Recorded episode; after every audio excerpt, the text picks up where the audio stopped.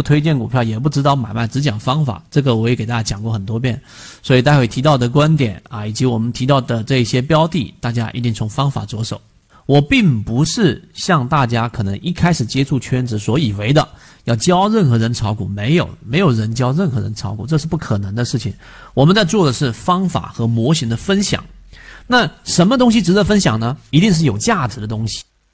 对我们交易有帮助的东西，能够复制的东西，我们才会分享。我们圈子一起进化学习的，可以加我的朋友圈 B B T 七七九七七，一起进化学习。刚才讲了交易系统，交易系统里面我们讲了很多个模块啊，其中包含着我们讲的战法的主力创新高，股价没创新高的这一种溢价模块。我们还讲了主力高控盘的模块，我们还讲了中线数据的模块。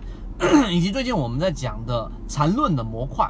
那么这些模块之间它到底有没有关联性呢？我认为真正能做好交易和不能做好交易的最终区分，就是刚才我们讲的那几个关键点。我们讲的缠论，它实际上帮助你做的事情，就是在你去看一只个股，通过肉眼观察，知道它是在三种趋势里面的上涨、下跌还是盘整。而这个判断的依据是需要你扒开一个时间窗口，进入到小级别，也就是说，现在你选股是日线级别，但是你回到了六十分钟级别跟三十分钟级别去看，发现它是由一个一个不重叠的中枢形成的，于是它就是一个走势向上的走势或者向下的一个走势，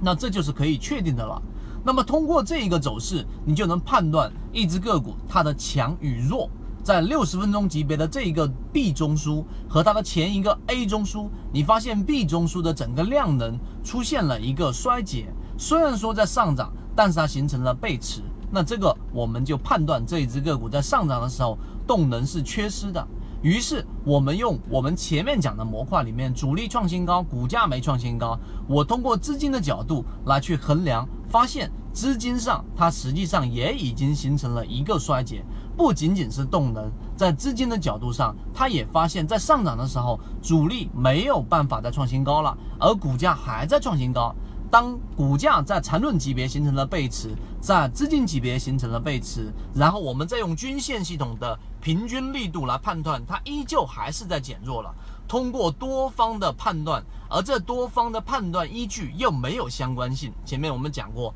你去判断一个系统，它不能有太强的相关性，甚至是完全独立的系统。最终我们得出的结论就是这一只个股上涨非常明显的发力，于是我们就在任何一个点位上卖出这一只个股，不一定卖到，或者说一定卖不到最高价，但是你一定会卖在一个你满意的位置。这个就是我们所说的学习的快攻和慢攻。快攻我们没办法去教你，因为我不会教你一个战法，你到今天下午你就一定遇到这个战法，不可能。但是我们学的是慢工，我们教你不同的模块，我们展开不同的航线，然后我们帮你把航线串联起来，最终形成你自己的一个网状和自己的一个交易系统。